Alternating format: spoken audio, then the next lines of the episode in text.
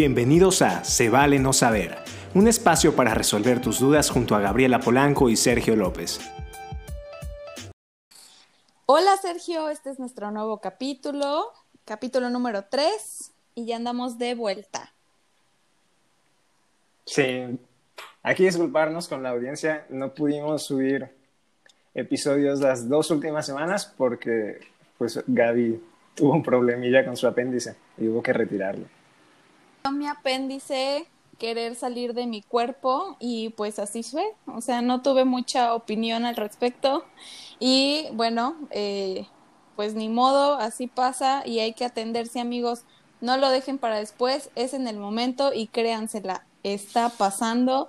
Y ni modo, eh, tuvimos todas las precauciones y pues ya estoy de vuelta en casa, y aquí con muchísimas ganas de grabar este nuevo capítulo que desde antes ya teníamos planeado obviamente, pero pues por estas cuestiones no se logró y eh, yo espero que les guste muchísimo. Eh, este nuevo tema, chan, chan, chan, se llama ¿Cómo nos afecta el aislamiento? Bueno, yo quiero empezar con una breve introducción de por qué a mí me pareció excelente este tema en este tiempo de crisis y de pandemia y de encierro y de aislamiento, etcétera. Todas estas palabras que se nos vienen a la mente ahorita. Y es porque me di cuenta que a lo largo de este tiempo de cuarentena, que en mi caso ya son cinco meses o más, yo ya voy como para seis meses de estar en completo aislamiento, sin reuniones, sin, ya sabes, o sea, como estar en contacto con más gente me he dado cuenta que hemos pasado por momentos en donde nos estamos viendo afectados al permanecer tanto solos y con nosotros mismos y, tener este esta relación tan estrecha sin poder eh, con nosotros mismos y sin poder distraernos con otras cosas que hagan que que nos adentremos más en nuestros sentimientos y que estamos sintiendo en este momento, ¿no? Eh, a veces solemos hacer eso, distraernos con otras cosas y así ahogamos o posponemos un poquito cómo nos estamos sintiendo respecto a algunas cosas. Y ahorita en este momento nos estamos dando cuenta de todos estos sentimientos y empiezan a florecer dentro de nosotros cuando en realidad no debemos de entrar en pánico. Ahora me he dado cuenta que en las redes sociales y en otros podcasts, etcétera, pues está bien que muchas personas se dediquen a ver como el bright side, o sea, las cosas buenas de lo que está pasando ahorita, mantenernos positivos es lo mejor que podemos hacer, pero sí creo que hace falta que veamos este lado de que no todos estamos bien todo el tiempo. También se vale que de repente nos sintamos súper apagados, que nos sintamos sin ganas de, de hacer nada y que también nos dé un poquito este como estrés de, pues eso, de no tener contacto con otras personas y, así. Eh, yo quería ponerle este capítulo algo más dramático, que era autosabotaje. ¿Y por qué decidí o por qué lo pensé así? Suena algo así como súper, pues como ya lo dije, dramático. Pero es porque a veces eh, nos hacemos daño a nosotros mismos y y, más en este momento, ¿no? Me refiero más en este aislamiento absoluto, cuando en realidad es un momento de abrazarnos y de apapacharnos más porque no es nuestra culpa que estemos pasando por algo así. Ahorita es un cambio como muy duro y súper drástico de que ahorita a lo mejor ya todo nos estaba yendo súper bien, ya teníamos nuevos trabajos, ya teníamos todo encaminado en la escuela, eh, teníamos negocios, etcétera, y todo esto del encierro, pues nos lo derrumbó, ¿no? Y entonces cuesta trabajo un poquito procesarlo. También eh, manejábamos este tema desde el punto de vista en donde para algunas personas yo creo que está siendo difícil este momento porque pues no pueden estar en contacto con sus familias físicamente, porque se, eh, porque se encuentran en cuarentenados pues solos, ¿no? Completamente, sin sus parejas, sin otras personas que los acompañen. y eso pesa y pesa muchísimo después de pues varios meses, ¿no?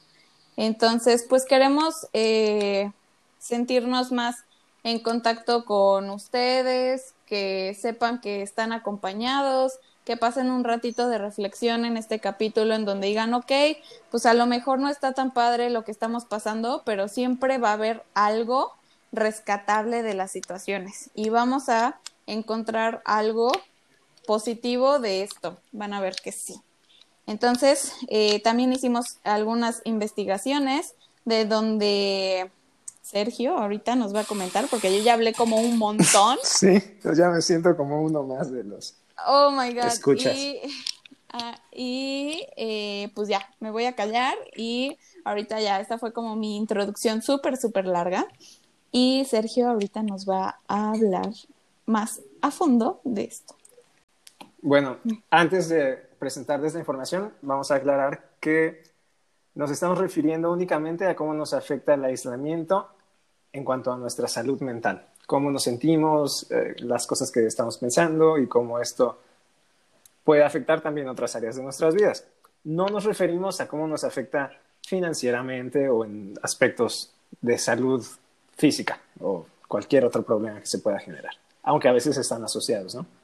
La información que, les vamos a presentar tiene, son de fuentes oficiales, es del Gobierno de México y de la Organización Panamericana de la Salud. Así es, chavos, sí leemos. La OPS tiene unas consideraciones psicosociales y de salud mental durante el brote de COVID para la población general. Hay otras, otras consideraciones que publicó que son para eh, grupos más específicos como los profesionales de la salud, las personas que se encargan de cuidar a enfermos, quienes tienen niños en casa, quienes están en grupos de riesgo específicos. Pero bueno, nosotros solo vamos a considerar los que nos importan a, la mayoría. ¿no? Algo muy importante es ser compasivo con la población afectada y no culpar a algún grupo étnico o nacionalidad, es decir, los chinos, porque el virus no está realmente asociado con un solo grupo étnico o con una nacionalidad. No es culpa de los chinos ni de nadie, aunque sí hay culpa, que hay quien culpar que sean los Pues aquí yo no veo ningún mexicano queriendo comerse una sopita de murciélago. bueno, sí. Pero bueno, el tráfico de, animales es, es inmenso y es mundial. Cierto. También, por ejemplo, quizás a nivel nacional hay algunos estados que se han complicado más, que han tenido muchos más casos que otros, pero no es culpa de la gente que habita esos estados. Entonces no podemos o no deberíamos culparlos a ellos o estigmatizarlos, porque también todos vivimos circunstancias distintas. No es lo mismo estar en, eh, en, un estado como la Ciudad de México, que tiene una densidad poblacional muy alta, que es mucho más difícil vivir con sana distancia y cuidándose a sí mismo y a los demás, como quienes vivimos en provincia, que tenemos más espacio, eh, es mucho más fácil para nosotros. También el ritmo de vida suele ser pues, más fácil de adaptar a una cuarentena. Otra cosa es que no debemos referirnos a las personas que tienen la enfermedad con personas que tienen COVID. O, bueno, deberíamos referirnos a ellos como personas que viven con COVID, personas que están en tratamiento para el COVID y no como víctimas o las familias del COVID o los enfermos de COVID o los contagiosos. Covidianos. porque eso también puede tener un efecto negativo sobre la salud mental de estas personas, que a ellos les está tocando lo malo, ¿no? Si tú estás sano, bueno, agradece que estás sano y no le eches más encima a los que la están pasando mal, ¿no? Solo es que les llueva sobre mojado. Algo importante que creo que esto es bien difícil es minimizar la exposición a noticias que nos causen ansiedad o angustia. ¿Cómo hay gente que está todo el tiempo leyendo mensajes de WhatsApp que quién sabe quién los hace? 100% real. Y que dicen que tomes té de hojas de guayaba y 100 limones al día para curarte del COVID o para, no sé, o sea, no digo que esté mal tomar té de guayaba si te gusta el té de guayabazo, ¿no? Pero no sabes quién lo redactó, ni con qué intención, y te lo manda a alguien a quien se lo mandó otra persona, es solo una cadena de información sin una fuente clara y que probablemente no es confiable. Y que no sabes a las manos de quién vaya a llegar y que realmente crea que esta información es cierta Ah, y sí. qué repercusiones pueda tener. Sí, ¿no? sí. eh, Yo creo que es gente que lo hace por ocio y Claro, No, puedes no- no sé. terminar, no, y puedes terminar afectando más a las Sí. personas con información que no es, este, pues confiable. Sí, lo más recomendable es únicamente informarse en sitios web oficiales o en la televisión, en algún noticiero serio o en las conferencias que, del gobierno. Pero volviendo, pero volviendo al punto de minimizar exactamente Ah, claro. la exposición a las noticias, yo creo que sí es muy cierto y sí ayuda muchísimo en, en pues mentalmente, porque cuántas veces no nos pasa que tú ya como que bloqueaste por un tiempo esto del COVID, ya te lograste como salir tantito de ese mundo de- en el que pues es la realidad, pero también está cañón todos los días bombardear tu cabeza con esta información y bajas a la cocina, está tu familia y no, pues ya van tres millones de Sí, muertos sí. aquí en Coatepec, así, y tú no, ¿cómo crees, no? Entonces es como... pff, Sí, y- tanto, y- tanto la OPS como el gobierno nacional son muy claros en eso. Te dicen, minimízalo y solo consulta la información una o máximo dos veces al día. Es decir, si todos los días a las 7 de la noche vas a ver las noticias o todos los días vas a leer las noticias, bueno, hazlo, infórmate, ve cómo está la situación y ya. No lo vuelvas a hacer hasta mañana. Porque Claro. un día publican o sea, que Rusia ya tiene una vacuna y toda la noche y toda la mañana te va a estar llegando información de que la vacuna rusa va a que controlar Carlos las demás Slim naciones, ya que también lo va a hacer O sea, aquí en México. Bueno, Ajá. e- es importante que conozcas toda esa información a primera hora. No puedes esperar hasta las 7 de la tarde. ¿Acaso te vas a quedar sin vacuna? Por eso no. O sea, Claro. sabemos que es una situación complicada, que hay mucha incertidumbre y no sabemos cuándo va a terminar. Hay que ser un poquito más conscientes con nosotros mismos, con nuestra salud mental y no exponernos demasiado a, a estas fuentes de angustia y de ansiedad. Hay que cuidarnos. Otra consideración de la OPS es protegernos a nosotros mismos y brindar apoyo a otros. Muchas veces hay personas que pues tienen un mayor riesgo, o sea, son muy grandes y no pueden hacer Claro. muchas cosas por sí mismos y no deberían salir a la calle. Entonces, si tienes un familiar así o un vecino con el que te lleves bien y puedes hacer algunas cosas por él, pues está bien. Pero también siempre lo primordial es protegernos a nosotros mismos porque pues de nada sirve que nos contagiemos, ¿no? Y queramos ayudar a los demás y también los contagiamos. Claro, lo más importante es que así como uno al usar eh, cubrebocas, careta, etcétera, todas las protecciones y medidas preventivas que se pueden utilizar, nos estamos cuidando tanto nosotros como a los otros. Sí. O sea, nos estamos cuidando entre todos al tener estas medidas. Entonces, yo creo que va enfocado más o menos a eso, este punto, en donde pues te cuides a ti y, y cuides a los demás en pues estas medidas que puedas tomar. Mira, el siguiente se me hace un poco curioso porque no creo que mucha gente lo haga. Es que debemos buscar oportunidades para amplificar las historias e imágenes positivas y alentadoras de personas que tuvieron COVID. Es decir, eh, las noticias están Wow. llenas de cosas malas. Y deberíamos quizás compartir historias que tuvieron un buen final, ¿no? Pero es un poco difícil. O sea, yo no conozco alguna, la verdad. Como que no se habla de eso.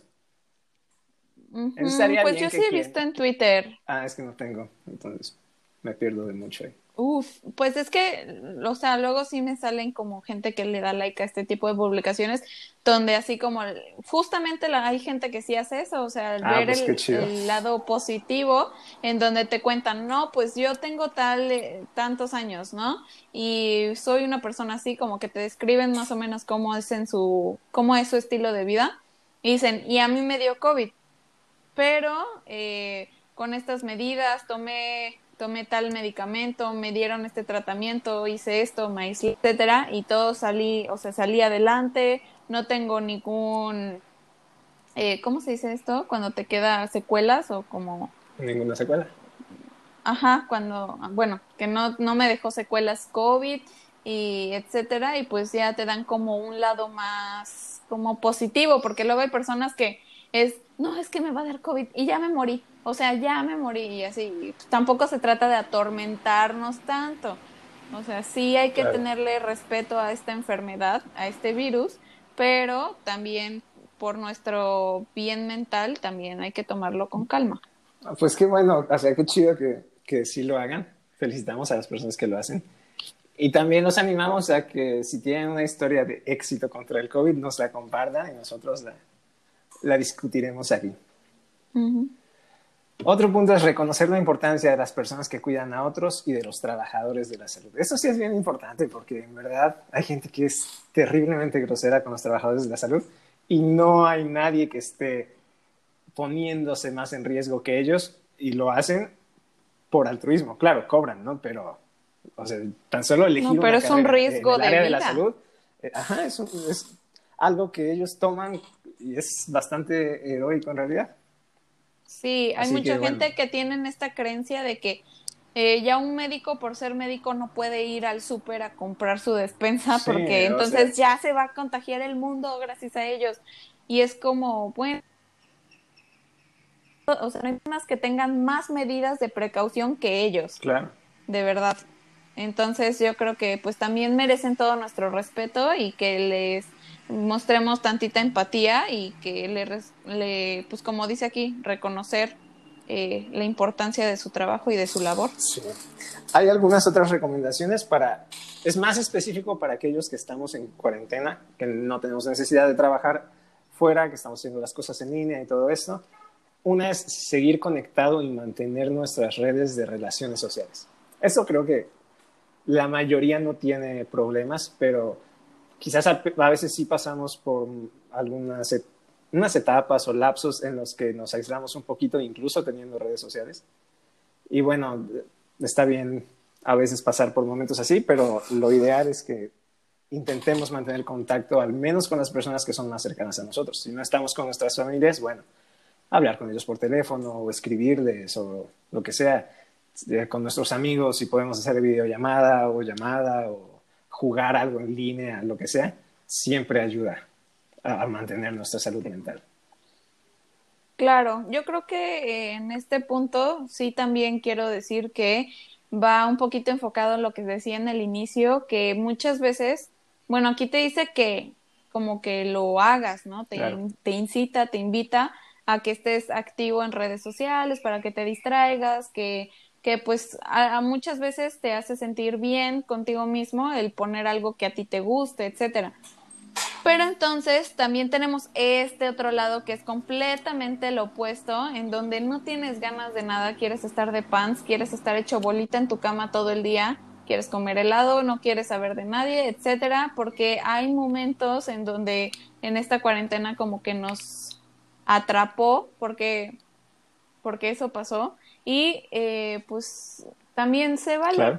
Claro. no está bien caer en una pues un lapso tan grande tipo depresión en donde ya no quieres este o más bien donde quieres aislarte por completo de todos, de tu familia, de, de gente que te quiere.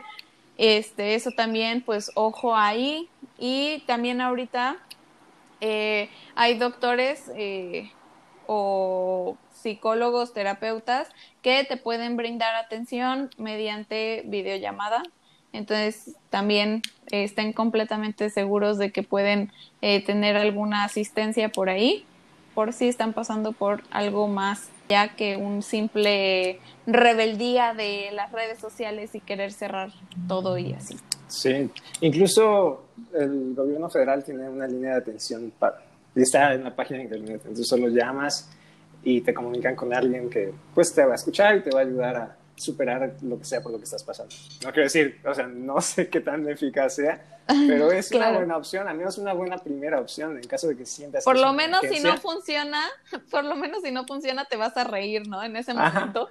Así de que, ay, sí. Bueno, otra es mantener nuestras rutinas diarias o crear nuevas rutinas diarias. A veces no podemos mantener las que teníamos porque la situación es completamente distinta. Si a las 8 de la mañana vas por el pan, bueno, pues ya no vas a ir por el pan, ¿no? Te vas a poner a hacer otra cosa. Pero sí es importante porque... Lo vas a hacer tú. Sí. Vas a hacer tú el pan. Eh, yo intenté y fracasé.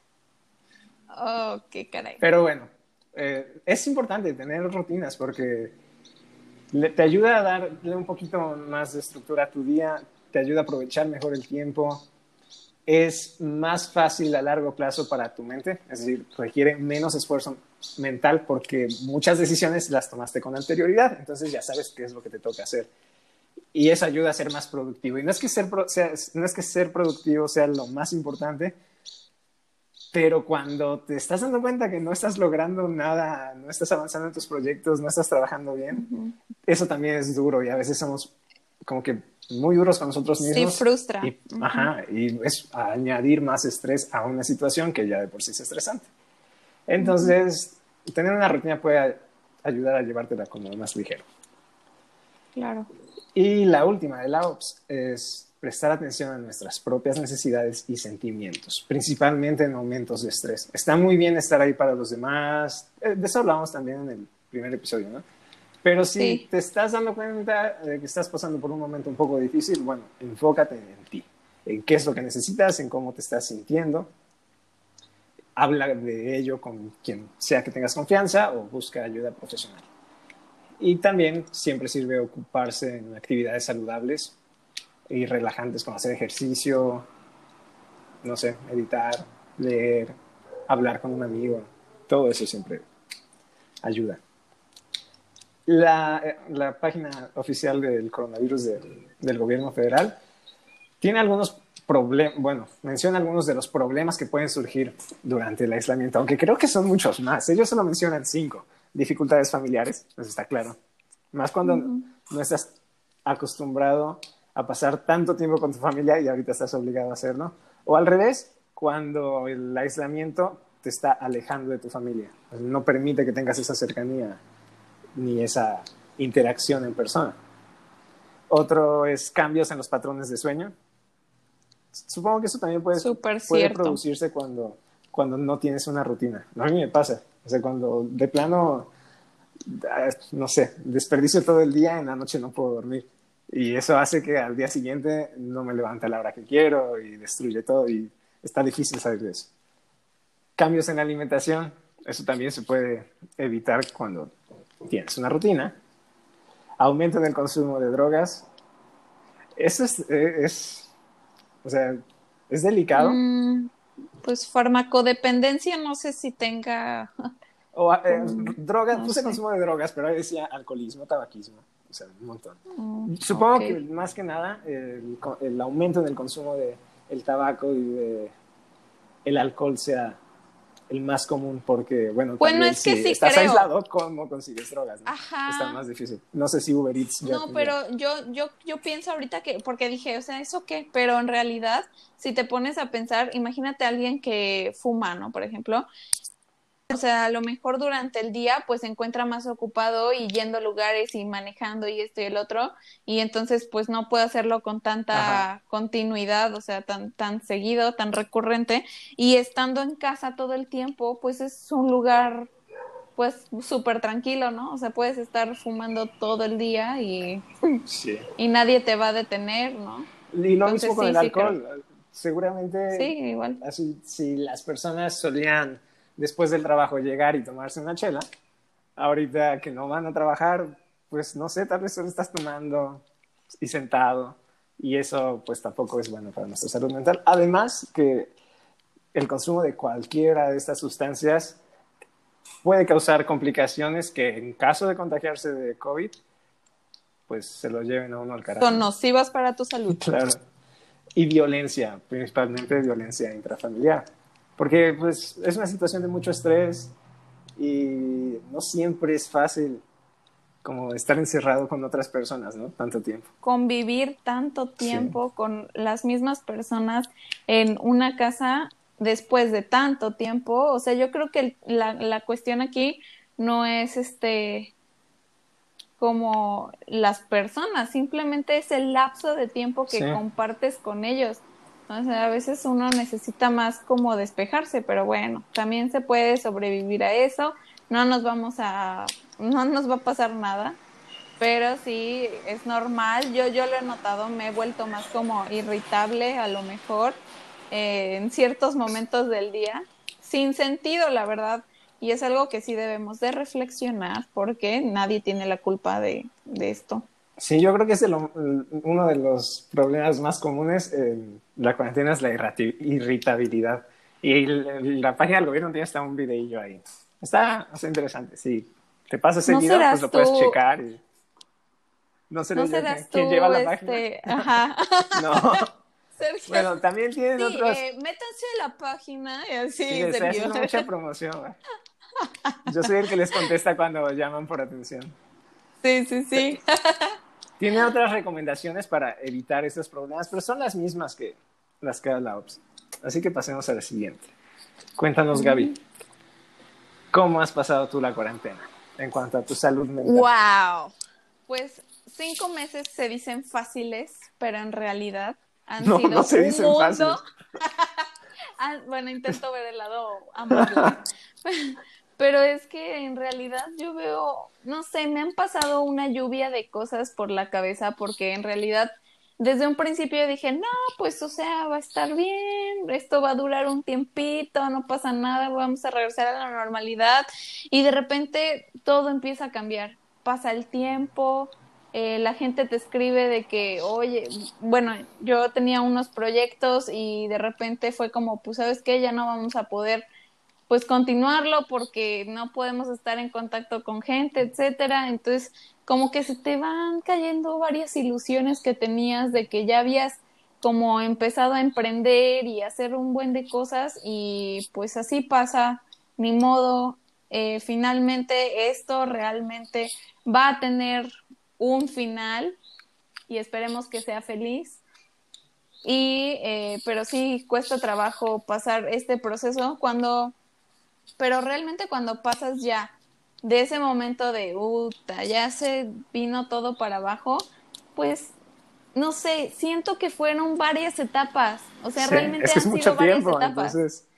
Sí, pero entonces ya me dediqué como a, a analizar más o menos porque me he dado cuenta que pues por lo mismo de las redes sociales uno como que interactúa muchísimo con otras personas.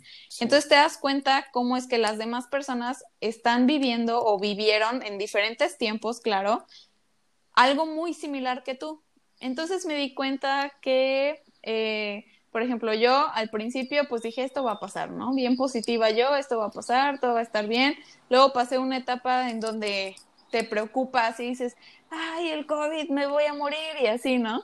Y ya de ahí pasas al momento de, de este, como de, pues no sé, que solo estás como viviendo, así como, pues ya dices como que te, como que te rindes, luego pasas a un momento de optimismo donde dices, no, me voy a poner acá y, y mira, este, emprendes y te empiezas a poner las pilas y que yo acá y así, y de ahí, pues ya como que ya el COVID se vuelve una plática súper común, o sea, ya no te paniqueas cuando te dicen cifras, ya, ya se vuelve como, pues algo más en tu vida así normal.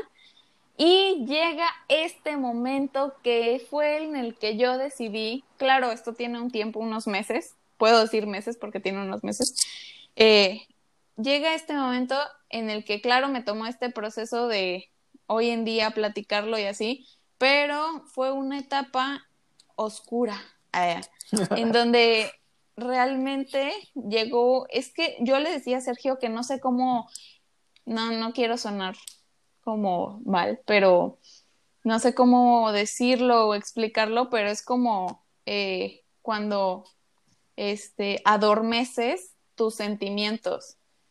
O sea, llegó un momento en el que ya no quería yo hacer nada, o sea, no me sentía motivada, esa es la palabra, no sentía motivación para el otro día nada, porque de repente, aunque en tu día normal, o sea, volviendo a la realidad eh, que teníamos antes, eh, no sé, te emocionaba levantarte en la mañana, hacer tu rutina, irte a hacer ejercicio, eh, tu trabajo, la escuela, eh, qué te vas a poner mañana, cómo, etcétera y todo. Eh, pero ahorita me, o sea, me encontré en un momento de cero motivación a que dije, no tengo a nada que, o sea, o sea, que como eh, aspirar. aspirar, exacto, ahorita, ¿no? Y entonces como que sí me encontré en ese momento y como que todo en mí, así como campanita. Si no tengo atención, me apago y me muero. Entonces, así, así me sentí un momento así como de, no, pues me sentí así toda chiquita y me empecé a... Este, y no te dan ganas de publicar nada y no te da risa ya nada y como que estás toda seca con las personas y te das cuenta que otras personas se sienten igual. Entonces como que llegó ese momento en el que eh, esto pasó, fue como un fenómeno y pero finalmente lo logré superar y aquí estamos con todo al 100 y esas fueron mis etapas. Eh, ya ahorita que pasé de esa hace unos meses, ahorita estoy, pues ya hoy, justo hoy empecé a tener clases otra vez en línea y estoy emprendiendo con venta de roles de canela, etcétera. Entonces me mantiene pues igual activa. O sea, puedes encontrar como otras formas de, aunque no estés saliendo y en contacto con eh, el mundo exterior, también créetela y o sea, tienes que estar consciente de que eh, puedes hacer otras cosas, que no te sientas mal al respecto porque esto no es tu culpa. Y pues nada, les mando muchos apapachos para las personas que estén pasando por esa etapa que yo pasé. A ver, tengo una pregunta, porque creo que no, es, no lo dijiste. Pasaste por una etapa particularmente difícil. O sea, en ese tiempo has pasado por varios procesos, pero uno fue particularmente complicado. ¿Qué crees que fue lo que te ayudó, te motivó para salir de eso? O sea, porque hubo un cambio, ¿no? Sí, bueno, realmente eh, me di cuenta de que algo estaba apagándose en mí, que me sentía mal, y yo misma dije como basta, o sea, no tengo razón para sentirme mal, más bien tengo que sentirme agradecida con que mi familia está bien, con que yo estoy bien, eh, en ese momento no me habían operado del apéndice, entonces tenía mucho más de que ser agradecida.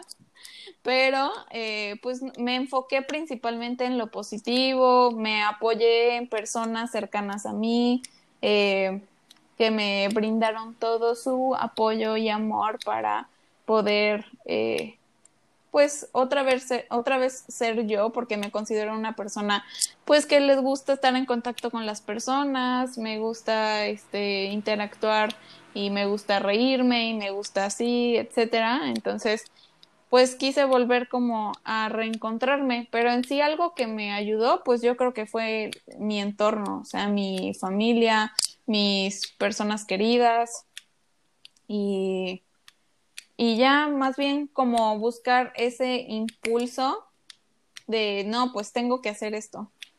Y, y pues echarle para adelante, realmente fue eso. O sea, fue mera decisión prácticamente. O sea, te diste cuenta que estabas mal y decidiste hacer algo al respecto. Sí, exacto. Pues quisiera decir que fue como un sueño divino.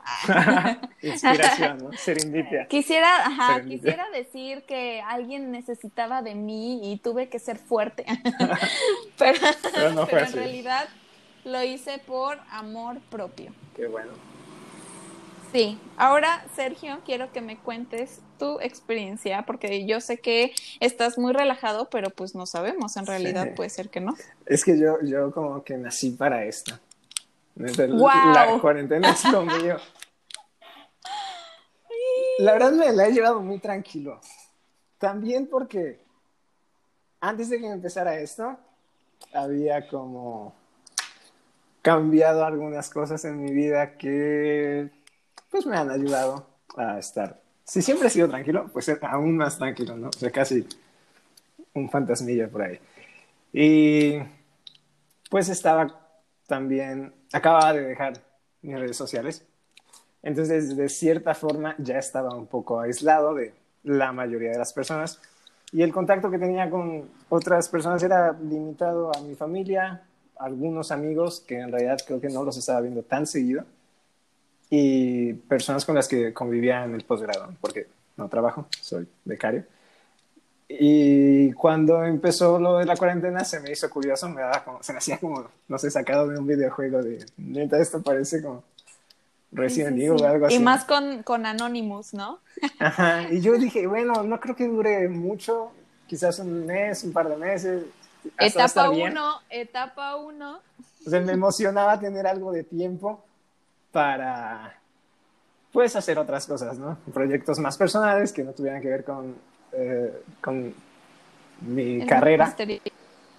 Y, pues, parecía chido, ¿no? Pero conforme pasaba el tiempo y veía las estadísticas, me daba cuenta que, pues, iba un poco para largo, ¿no?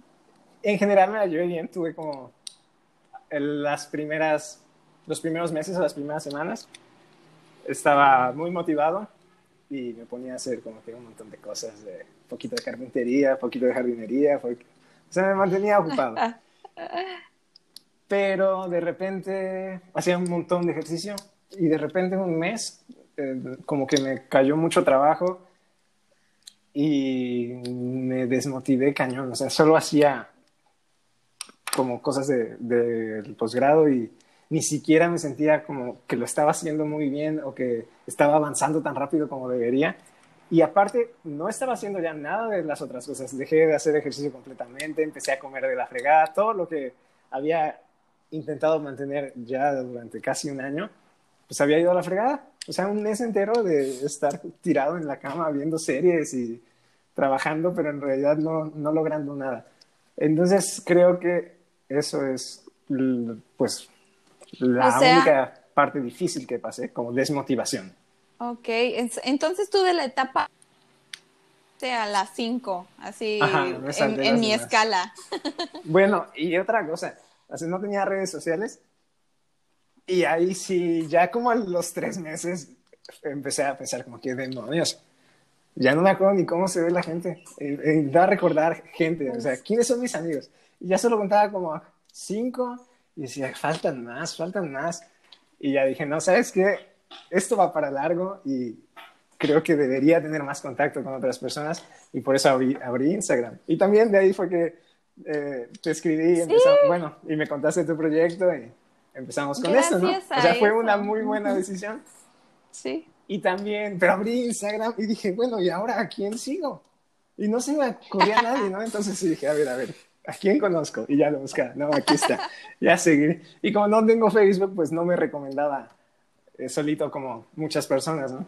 Entonces hasta la fecha siento que, que hay gente que, a la que quiero mucho, pero que no, pues no veo muy seguido, que no la he encontrado y, y no, no, intento recordarlos, sé que existen, pero ya no sé quiénes son. Entonces eso también sido raro. A lo mejor podrías meterte Si alguien al se acuerda Instagram. de mí, escríbame, por favor. Si alguien está escuchando esto, sálveme de mi soledad. Pero bueno, eso sí me ha ayudado como a, a- como reentablar mis conversaciones con otras personas, como acercarme, al menos saber que están bien, ¿no? Eso es importante. Quizás no le escriba a todos, porque pues ya, ya son algunas personas, pero pues ver sus fotos y saber que están al menos vivos. Es que eso está que al menos se padre. ven felices, pues eso está chido.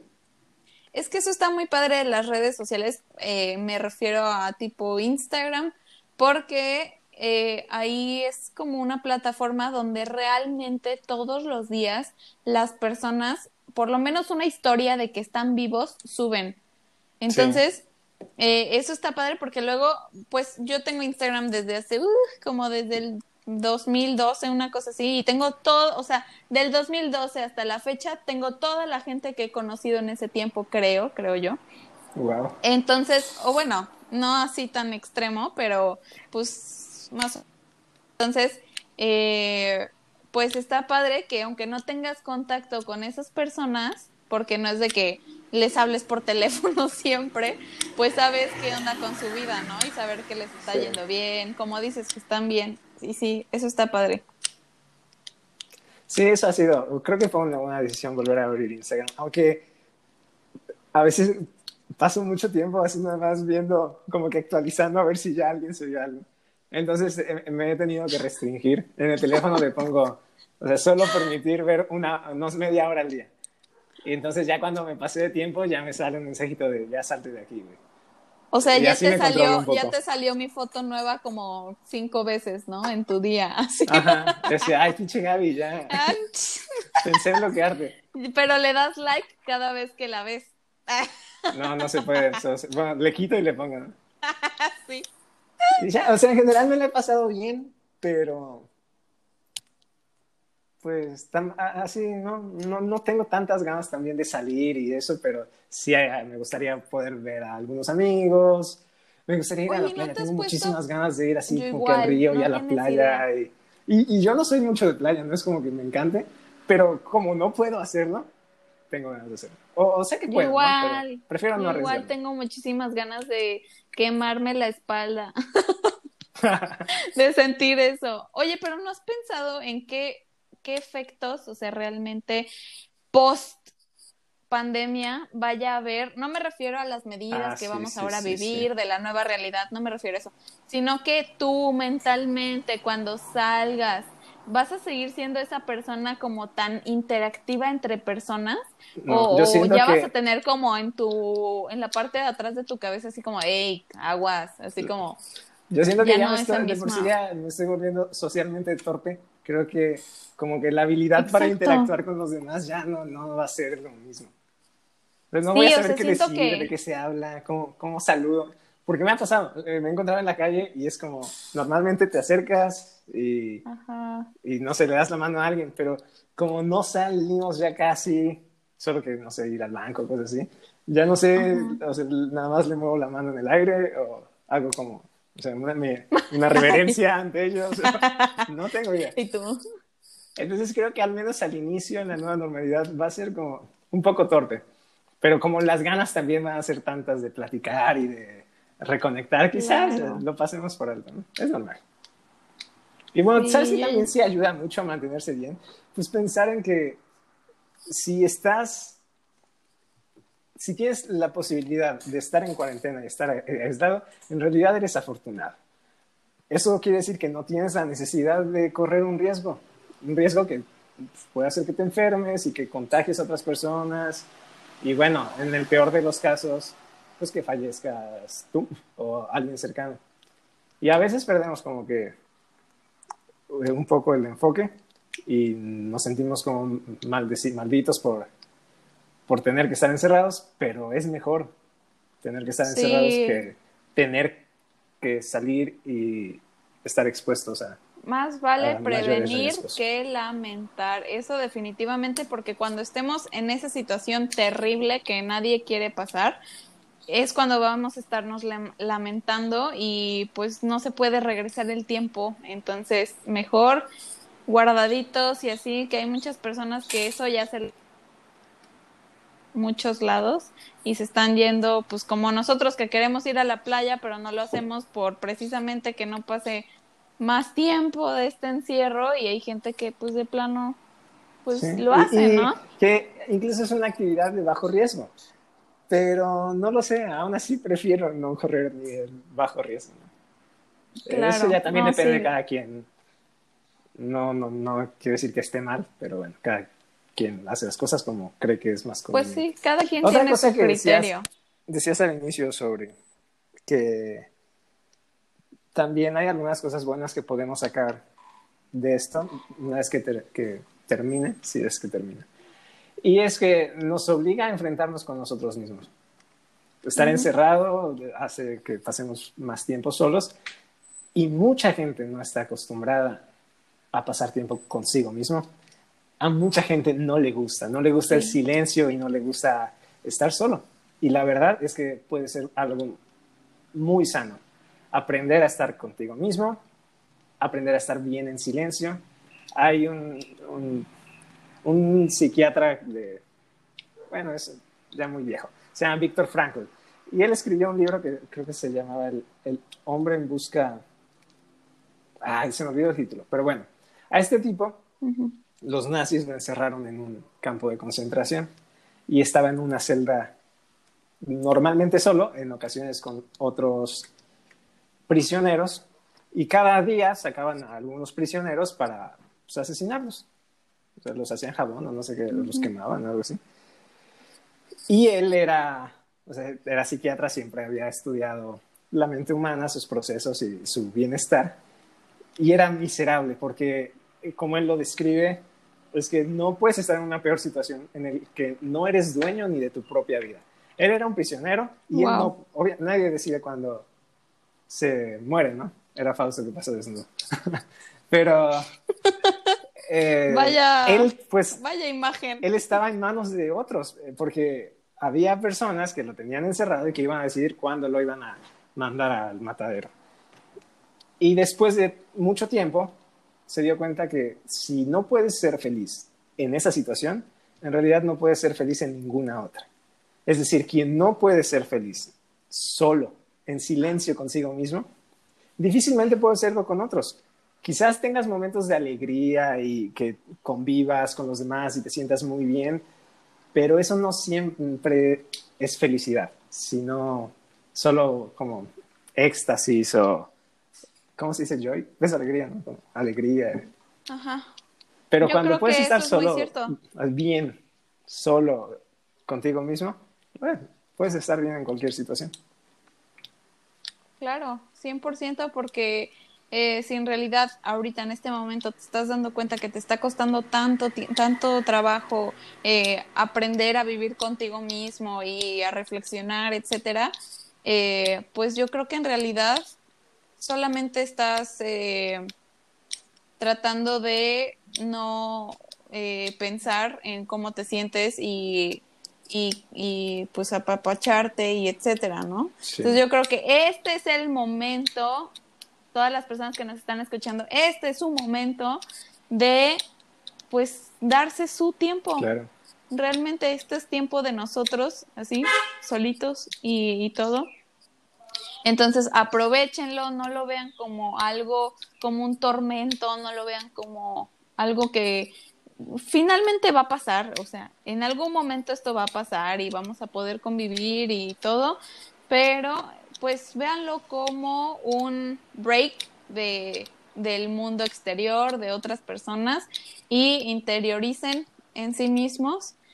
Y pues ya los invito a hacerlo y a quererse y todo, aprender a estar eh, viviendo en sí mismos y aprender a quererse y todo lo que ya dije. Aunque a mucha gente le choca que lo diga, denle una oportunidad a la meditación. Eso les puede ayudar mucho. Está bien chido. Vuélvanse es fácil, pero vale la pena. Bueno, Gaby, dijimos que vamos a hacer recomendaciones al final de los episodios. ¿Qué tienes para recomendar? ¿Alguna película, serie, libro, canción? Ok, bueno, eh, pues sí, sí tengo una recomendación. ¿Cuál? Pero, eh, no sé, quiero escuchar la tuya primero. Ah, ahorita estoy viendo The Nanny con Fran Drescher. Ajá. Y está muy chida. O sea, es muy graciosa, son episodios cortos, está bien larga, pero bueno, estamos en cuarentena. Fausto les recomienda Voraz. También está chida, pero está, bueno, no, no creo que sea del gusto de todos porque es una película un poquito gore, pero bueno, está interesante. Mm, se vale, es válido. Sí, eh, quería, eh, esto es algo viejo, o sea, realmente ya pasó su apogeo, pero es importante ver la película de Chicuarotes. La verdad, yo ah, no me había, sí, yo no me había dado cuenta de lo buena película que es. Esa realmente vale la pena y no está larga, o sea, se te pasa súper rápido, no está larga, es buenísima. Son como menos de dos horas, ¿no? Sí, es menos de dos horas y está muy buena, vale la pena. Igual, eh, si les gusta algo más artístico y se quieren ir eh, profundo, también pueden ver la de El Artista. Es una película muda, pero realmente los actores se entregan para, eh, ¿cómo se dice? Como para eh, que tú sepas lo que están queriendo, ah, transmitir, la palabra que quería decir, te transmiten perfectamente lo que, pues lo que está pasando en la escena, te llena de emoción y es como un La La Land, pero en blanco y negro y sin audio. Eh, suena chistoso, a lo mejor mucha gente diga, ay no, eso está muy, muy raro, pero vale la pena igual, es buenísima, dense la oportunidad de ver estas dos películas. Sí, Chico Arates la dirigió Gael García, ¿no? Sí. O la produjo, no sé, sí, está muy buena. Y es nacional, está chida, es como... Está muy padre. Esa sí, y muy buena recomendación. Creo que todo, todo lo que eh, mencionamos está en Netflix. Posteriormente vamos a mencionar cosas, porque queremos hacer mención de cosas que recomendamos, como ya dijo Sergio, pero eh, quiero hacer también otras recomendaciones que no necesariamente estén en Netflix, para que hay personas que, bueno, no tienen esta plataforma de Netflix, pero pueden eh, buscar en otros lugares. Ya se les irá diciendo qué otros lugares y qué otras cosas pueden encontrar. Bueno, ya nos despedimos. Muchas gracias por escucharnos en este capítulo. Eh, ya vamos a ser más constantes, van a ver. Y eh, pues nada, nos pueden escribir, ya saben, nuestras redes sociales. Y pues nada, muchas gracias por escucharnos un, un capítulo más. Sí, gracias a todos. Y escríbanos si tienen alguna opinión sobre el tema. O si quieren tratar algún tema en los siguientes episodios. Sí, gracias. Bye. Adiós.